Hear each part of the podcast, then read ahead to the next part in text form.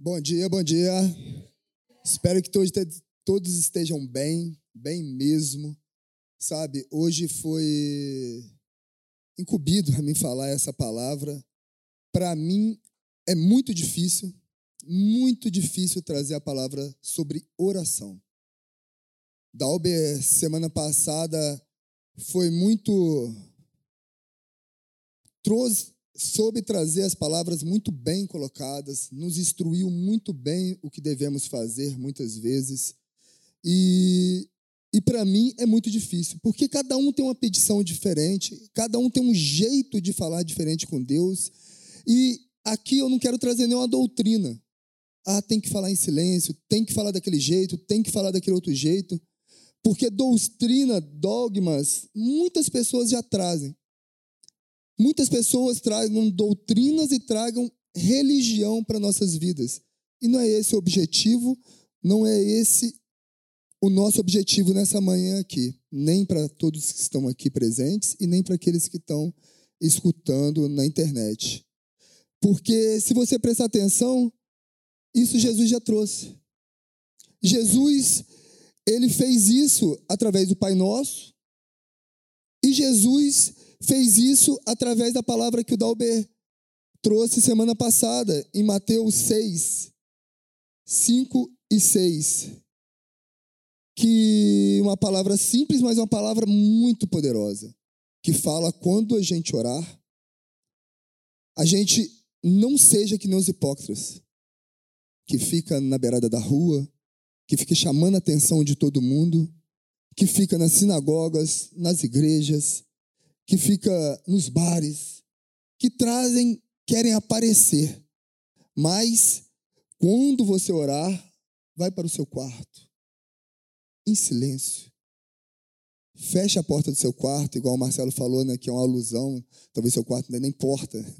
Mas fica inquieto, fica quietinho lá, que em silêncio o seu pai vai te escutar.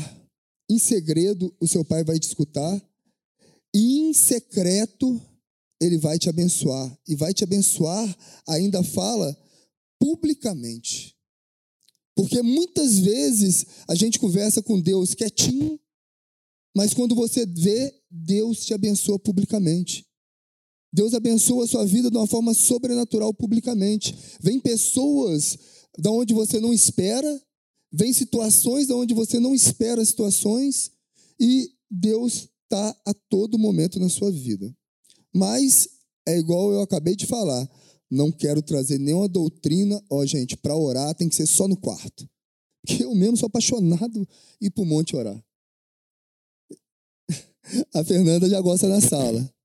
E, e eu gosto, hoje em dia, de ir lá para o terraço da minha casa, lá, lá para a caixa d'água. E porque lá eu acho que eu estou mais pertinho de Deus, né? deve ser o 15 andar mais ou menos. E eu creio que estou mais perto das nuvens. E eu gosto de ficar lá. Cada um gosta de alguma coisa. Mas o Senhor Jesus fala, em secreto. Em secreto o Senhor vai escutar. Eu tive uma experiência com oração que eu quero deixar gravado aqui essa manhã.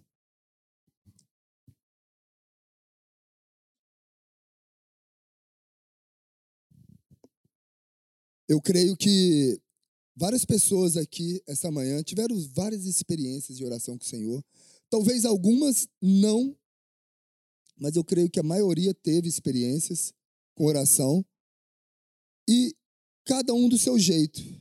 Eu, quando minha mãe estava enferma, há 14 anos atrás, mais ou menos, até minha esposa que falou para mim que foi 14 anos, é, porque eu sou ruim desse negócio de, de tempo, épocas e etc.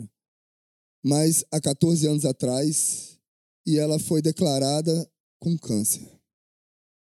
E ela estava perto da tua morte. O médico já falou que não tinha jeito, não tinha o que fazer. O médico só falou que eles que acreditam oram. E eu assim fiz. Todo dia que eu saía para o serviço, eu ia para o monte primeiro.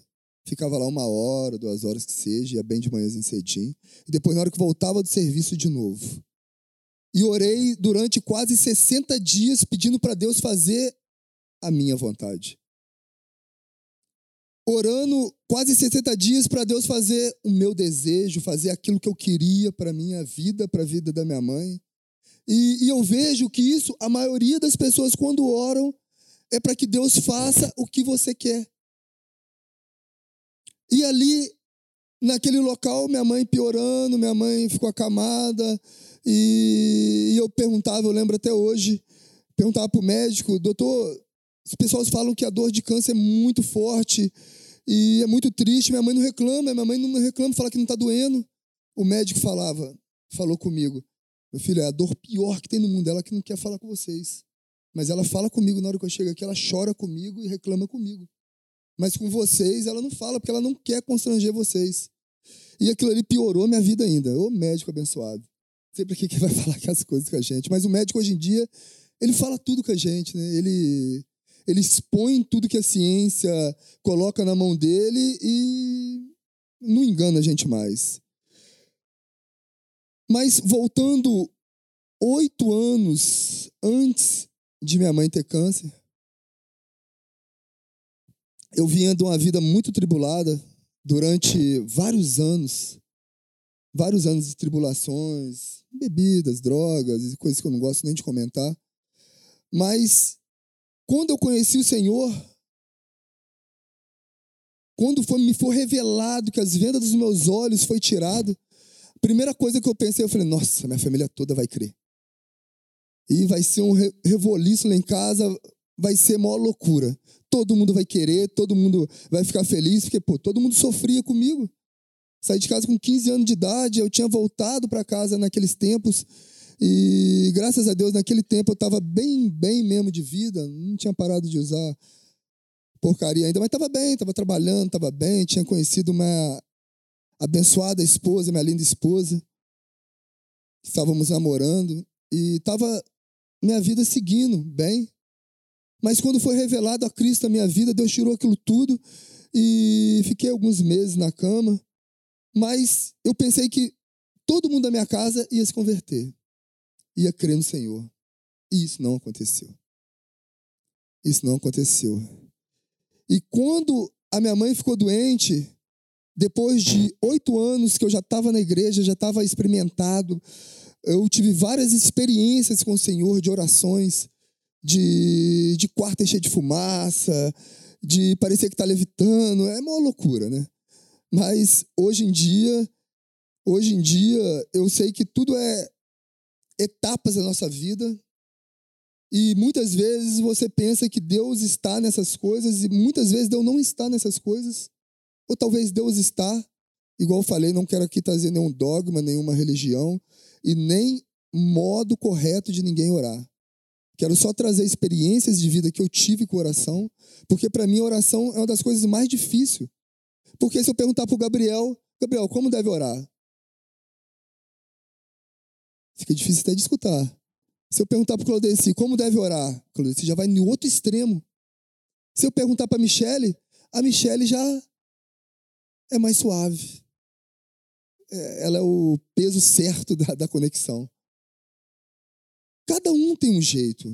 E eu não estou aqui querendo mostrar para ninguém como deve fazer. Eu só sei que no final dos 60 dias que eu estava no monte orando, eu resolvi mudar minha oração. Eu lembro que eu subi naquele monte lá na congregacional da Voldac, e eu lembro que eu conversando com Deus, falei: Deus, chega, não faz minha vontade mais não.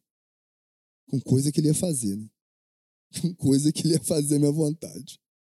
O Dalber, nossa, o Dalber soube colocar a oração de Moisés aqui. Não vou dar o spoiler, peço que vocês escutem. Aquilo lá para mim foi extraordinário. Peço que vocês escutem mesmo. Sobre o que ele falou de Moisés, tremendo. Com coisa que Deus ia fazer o que eu estava pedindo mesmo. Com coisa que ele ia mudar o que estava traçado já. Com coisa que ele ia mudar o que ele queria. Mas falei com o Senhor: Senhor, não aguento mais. Não aguento mais ver minha mãe sofrer revele a mim o que, que o Senhor quer para a vida da minha mãe. Sabe, é, Deus falou claramente com meus ouvidos da fé, eu pude escutar a voz de Deus. Porque muitas vezes a gente espera o céu se abrir e uma voz lá de cima falar, Washington, como se fosse uma voz macabra ainda. E Deus não está nessas coisas, Deus está no silêncio muitas vezes. Deus está quietinho, Deus está usando um irmão que está do seu lado como um profeta para te falar o que, que Ele quer para a sua vida. Quantas vezes eu já fui enganado aos pés de estátua e abri o olho, fechava o outro, falei, nossa, não vai falar não, Gê. Essa estátua não vai falar não. Esperando a estátua falasse, se falasse eu saía correndo, né? Mas esperava a estátua falar. E, e ali Deus falou claramente, aquete seu coração que eu vou levar ela. Eu sei que eu fui para casa, aquele peso que eu tinha que Deus ia curar ela, tinha certeza que Deus ia curar ela, e ela falava comigo, meu filho, eu não vou morrer, eu vou ser curada. Ela falava, toda hora ela falava isso. Aqueles que acompanharam a gente, sabe, ela falava isso todo momento.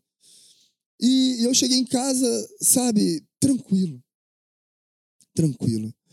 E no outro dia, logo no outro dia, sentado num sofá, ela deitada na cama, ela olhou para meus olhos, deu um sorriso e foi embora. E eu fiquei tranquilo. Até hoje eu consigo falar sem chorar e sem ficar triste. Porque eu entendi o propósito de Deus. Eu creio que a coisa maior, a coisa melhor da oração é você entender o que Deus quer para a sua vida. Muitas vezes a gente pensa que que Deus vai fazer coisas sobrenaturais. Não, Deus quer te revelar o que, que Ele tem para a sua vida. Ele quer te dar força para você lutar e conquistar aquilo que Ele tem para a sua vida. Mateus 6, versículos 7 e 8. Fala que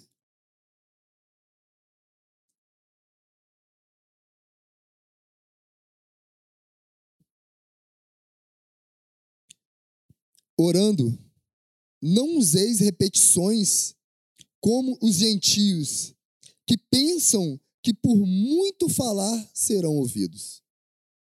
Porque nosso Pai sabe o que é necessário antes que vocês pedem. Por que, que eu falei no começo da palavra que é muito difícil para mim falar de oração? Hoje em dia, eu tenho consciência depois desse tempo que aconteceu isso com a minha mãe. Como é difícil orar para um Deus onisciente. Um Deus que sabe tudo. Como é difícil você falar com o Senhor sabendo que Ele sabe o que você vai falar.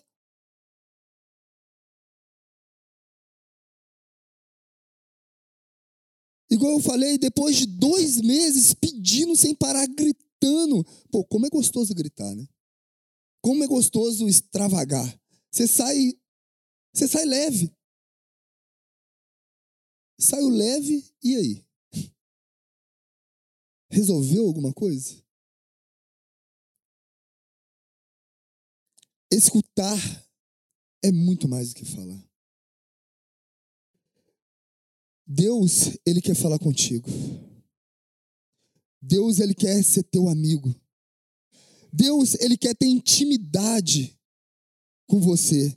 Deus, ele quer que você tenha experiências com ele, igual o Claudeci fala que o Gabriel morre de rir. experiências sólidas. Mas é verdade, Deus quer que você tenha experiências, que ninguém te roube isso dele, de você. Experiências que nunca, que nunca você vai esquecer.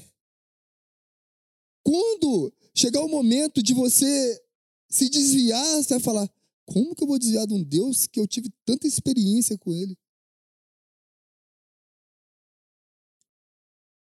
Sabe, depois de dois meses, igual eu falei, eu resolvi escutar Deus com os ouvidos da fé. Não escutar Deus abrindo as nuvens, Igual o Marcelo cantou aqui. Não, o Marcelo é cantor mesmo.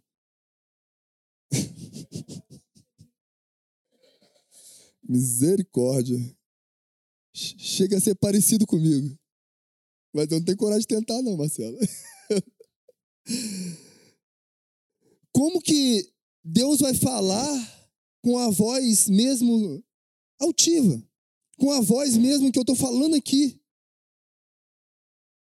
Tadinho da pessoa que é surdo. Tadinho o Austin, então, depois que desligar esse aparelho dele.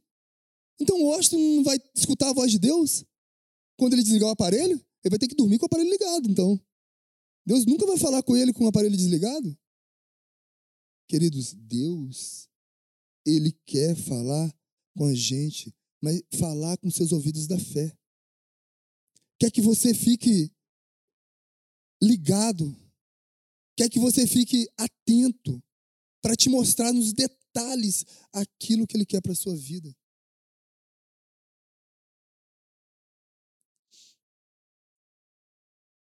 Tremendo, né? Eu estava falando com o Marcelo.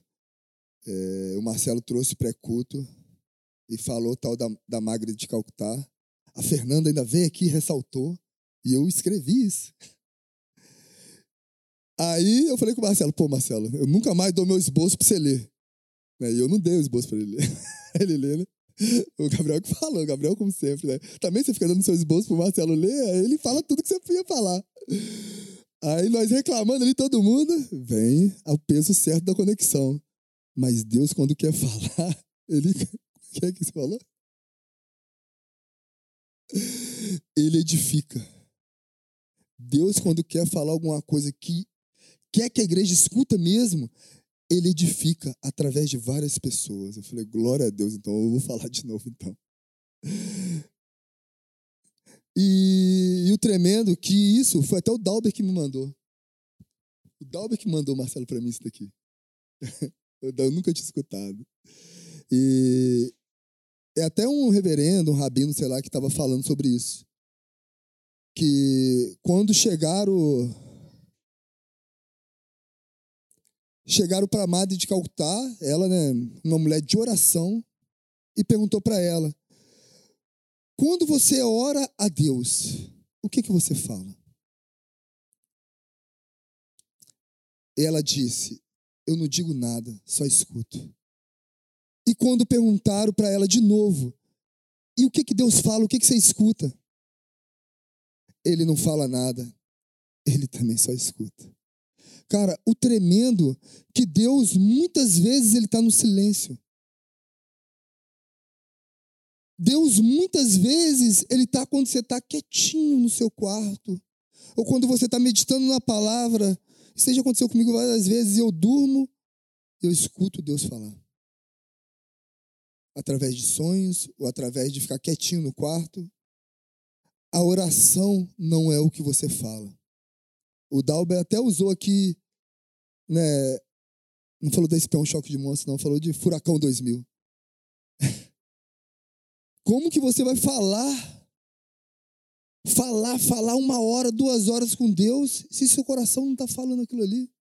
Deus, ele não é onisciente. Deus, ele sabe o que está no seu coração. Não adianta você enganar Deus. Não é o que você fala, não é o que eu estou falando aqui, é o que está no meu coração. Você chegar para o Washington e falar, Washington, eu te amo. Não ama nada, você está falando mal do cara por trás. Ama desse jeito? querendo mal dele. Não é do que você fala com Deus, é o que está no seu coração. Quando eu vejo. Isso daí tem muitos anos, sabe? Uma pessoa que ora muito, que é muito sábia em oração, isso aí não mexe comigo. O Claudeci esse dia falou: Nossa, escuta essa pregação desse homem. Esse homem prega muito, é muito sábio. Eu falei, não quero nem escutar, prefiro que você fala para mim. Não conhece esse cara. Entendeu? É o meu jeito. Eu. Imagine Deus. Para que isso vale para Deus? Se Deus vê o coração, vê o motivo daquela pessoa que está pregando aqui. Será que a pessoa está pregando porque ela ama vidas mesmo? Se ela quer trazer alguma coisa para ajudar alguém? Ou será que ela está ministrando uma palavra por causa de dinheiro. Ou por causa de um bem que ela quer próximo, um bem próprio para ela.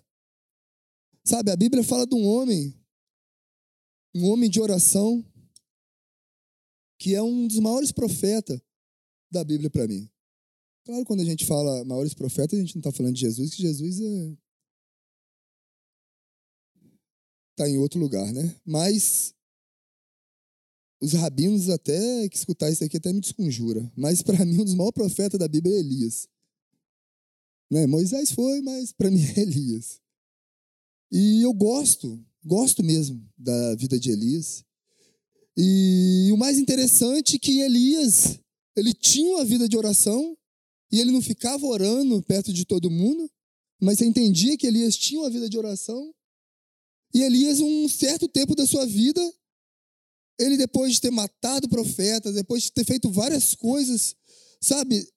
Deus ter honrado ele publicamente com os deuses de Baal e etc, etc, ele se escondeu de uma mulher chamada Jezabel.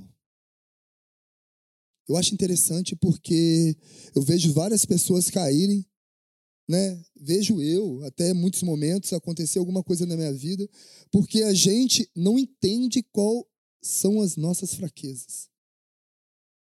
E as fraquezas nossas é só através de revelação, de oração que Deus vai te revelar isso. E Elias, ele se escondeu de Jezabel. E ali ele escondido, como todos nós, creio que a maioria das pessoas quer que Deus fale com a gente. E ali veio um vento muito forte. E a Bíblia fala que Deus não estava no vento. E veio um terremoto, veio fogo. E também Deus não estava no terremoto, não estava no fogo. Muitas vezes a gente está num culto, se não tiver um stand-up, hoje em dia está na moda, se não tiver uma revelação, ah, Deus mandou falar com você aquilo, se não tiver todo mundo sapateando, se não tiver todo mundo em fogo, Deus não estava naquele culto. Mas a Bíblia fala que veio uma brisa suave e Deus estava na brisa suave. E Elias escutou a voz do Senhor na brisa suave. Muitas vezes a gente grita para o Senhor, a gente esperneia, a gente luta com Deus. E Deus só quer que você entre para o seu quarto, fica quietinho. Marcelo usou muito bem esse entrar para o seu quarto. Entrar para o seu quarto pode ser na sala, igual a Fernanda falou que gosta de orar onde você está quietinho, onde você tem o seu momento de oração com o Senhor. Deus quer revelar para você o que você deve fazer na sua vida. Essa semana mesmo eu escutei uma amiga falar que ela não está escutando mais a voz de Deus. E talvez quando a gente pensa que a gente não está escutando a voz de Deus, aí que ele está falando. É você que não está prestando atenção. Muitas vezes nós não estamos prestando atenção na voz de Deus. E Deus está falando a todo momento com você. Está te mostrando em pequenas coisas, talvez está te mostrando em gestos, talvez a sua esposa está falando, talvez o seu marido está falando, mas você não dá atenção no seu marido, você não dá atenção para sua esposa. Talvez um filho seu está falando, você não dá atenção. Porque, não, eu quero escutar a voz de Deus. Eu quero escutar um trovão. Eu quero que a casa enche de fumaça. Sabe, eu falei que eu tive essa experiência e tive mesmo. Uma vez eu estava orando, eu morava sozinho em cima da casa da minha mãe. E estava orando, orando, orando. Nessa época eu escondi a chave de mim para mim não sair para rua. E estava orando, orando, orando, orando, orando. E, e de repente, é... a casa começou a ficar cheia de fumaça, cheia de fumaça. E eu orando, glorificando a glória de Deus. E de repente eu fiquei com medo. falei, o negócio tá pegando fogo mesmo. E abri a porta, corri para casa da minha mãe. A casa da minha mãe também estava cheia de fumaça. Minha mãe falou, filho, tá pegando fogo. Na hora que ela falou isso, a casa. Uf, acabou tudo fogo. Uma loucura. Mas foi legal? Foi top. E aí? Fiquei com medo danado. Mas é legal ter experiências com o Senhor? É. É legal. Mas a coisa mais gostosa é você escutar a voz de Deus te instruir o que, que você deve fazer com a sua vida. Eu tive revelação de Deus aos 22 anos de idade. Talvez jovens de 22 anos, de 20 anos, talvez de 30 anos. Né? Hoje em dia eu acho um jovem, uma pessoa de 30 anos jovem, né? Já estou com 45. Aí você começa a achar pessoas com 30 anos jovens. E essas pessoas ainda não tiveram experiências com o Senhor. Ainda não escutaram a voz de Deus. Talvez vem na igreja com os pais, talvez está na igreja, sabe, a vida toda, mas ainda não tem uma experiência sólida, Claudeci. Uma experiência sólida com o Senhor. Sabe, começa a pedir isso para sua vida. Começa a pedir para você escutar a voz de Deus nos pequenos detalhes. Tenha Deus, tenha Espírito Santo de Deus como o seu amigo. Eu acho que é isso é a diferença da nossa geração. A gente não tem Deus como amigo. A gente não confia em Deus. Você fica escondendo as coisas de Deus como se isso fosse possível. Na hora que você vai orar, você omite as coisas, porque você fala, eu não posso falar isso com Deus. Ou talvez se eu falar, o diabo vai escutar. Eu não sei o que, que o ser humano pensa. Eu estou falando que o ser humano pensa porque eu já pensei essas várias coisas, tá? Tudo que eu estou falando que talvez eu já pensei, ou talvez penso ainda. Eu estava num culto esses dias. Algum de nós fomos. É... E tinha mais ou menos umas 3.500 pessoas no culto. E o pregador falou assim: quem tem mais de quatro amigos aqui, ou quatro amigos, levanta a mão. Ó, eu levantei a mão e fiquei olhando. Gente, quase ninguém levantou a mão. Eu vou aumentar do que eu vi, talvez 30, 50 pessoas levantaram a mão, em 3.500 pessoas. E ele foi abaixando. 3, 2, 1, 0. Gente, tem pessoas que não têm um amigo. Não considera nem Deus como amigo.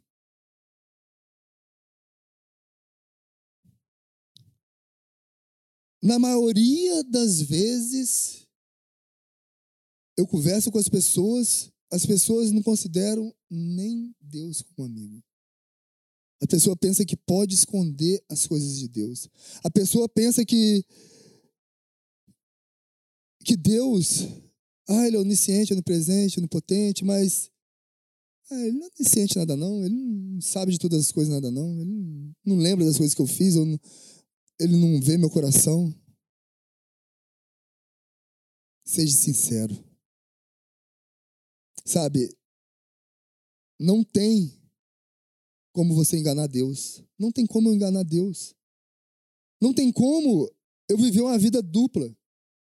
Talvez a maioria da gente consegue viver uma vida dupla. Até com a esposa, até com amigos. Mas com Deus não tem como. E não pega a visão. Pega a visão mesmo isso daí. Não tem como você ter amigo se você não é amigo. Não tem como eu falar que sou amigo do Gabriel, do Claudeci, do Osto, de qualquer um aqui se eu não tenho sido amigo. Não tem como eu esperar uma amizade se eu não tenho sido amigo. Isso aí não é amizade, isso aí é muleta. Você está querendo uma muleta para quando você precisar de alguma coisa. Claudeci, você pode me ajudar?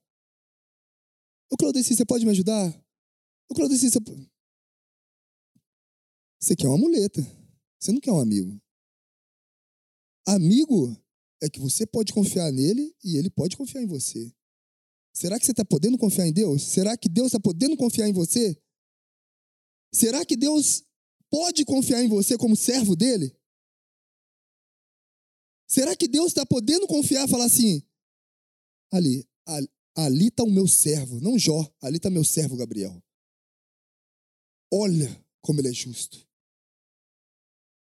Olha, ali está meu servo Osto. Olha como que ele faz as coisas. Salmo 25, 4 e 5 fala: O Senhor ensina-me os teus caminhos, faz-me com que eu os conheça bem. Ensina-me a viver de acordo com tua verdade, pois tu és meu Deus, o meu Salvador. Em ti eu confio.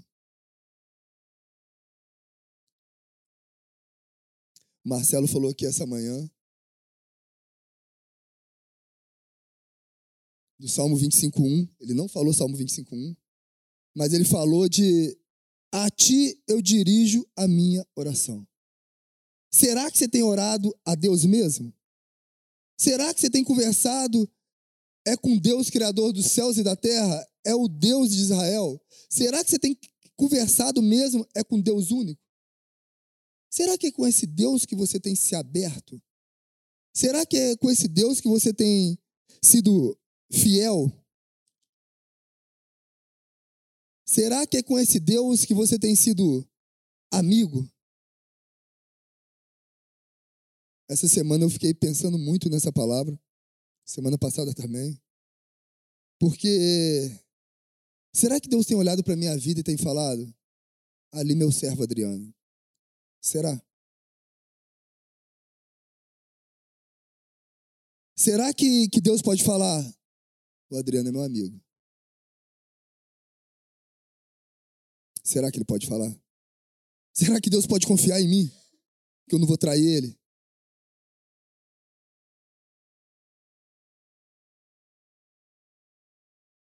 Batemos logo em Davi, que eu acho que é o mais complexo. Para as mulheres, então. Davi e Salomão, né? Salomão nem se fala, teve mil mulheres, as mulheres desconjuram ele. Mas Davi, que a Bíblia fala que era um homem segundo o coração de Deus. Isso é muito difícil de entender. O homem matou um soldado, ou coronel, sei lá, o que, que ele era, que, que Urias era, esqueci agora matou Urias para ficar com a mulher dele. E Deus fala: o coração dele é segundo o meu. Será que Davi era sincero com Deus nas suas orações? Será que Davi, nos salmos que ele orava, ele exaltava ele? Ele falava: Nossa, Senhor, como eu sou bom. Ou será que ele falava, Senhor, tem misericórdia de mim, de quão pecador que eu sou? Será que ele procurava pessoas para fazer o bem? Será que ele fazia de tudo para não trair os outros? Traiu. Com certeza traiu. Mas será que ele continuava traindo?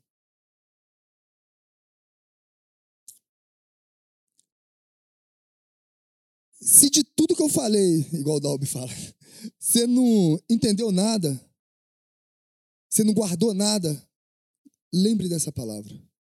Só burro tenta enganar Deus. Fica com essa palavra no seu coração. Só burro tenta enganar Deus. Só uma pessoa muito burra tenta enganar Deus. Tenta ser para Deus uma coisa que não é. Gente, não tem como enganar Deus. Não tem como.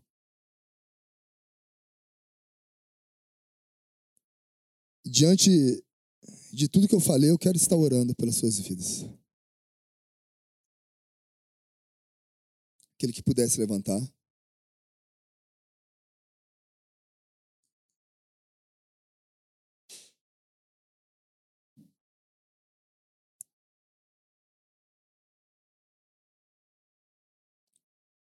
Quero orar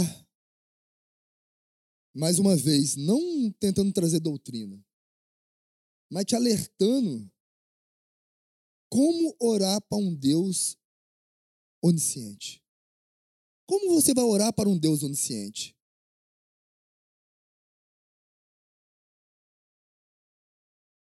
Eu acho que a palavra que eu trago esta manhã para nossas vidas é honestidade.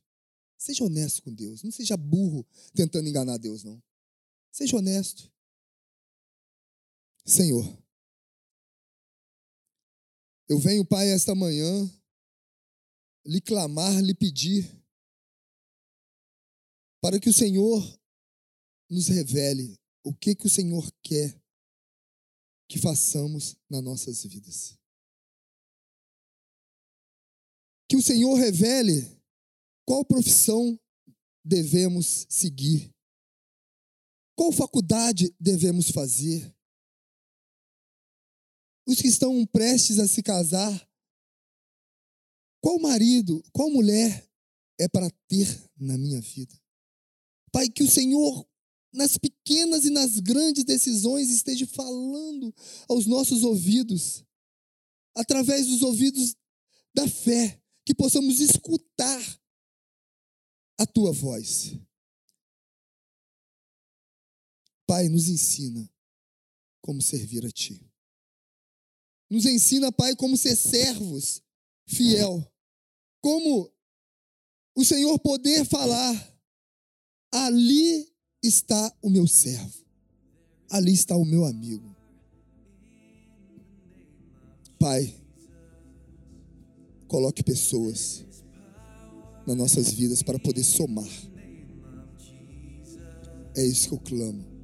É isso que eu lhe peço em nome do teu filho amado Jesus Cristo de Nazaré. Amém. Semana abençoada. Que o Senhor possa revelar nossas vidas.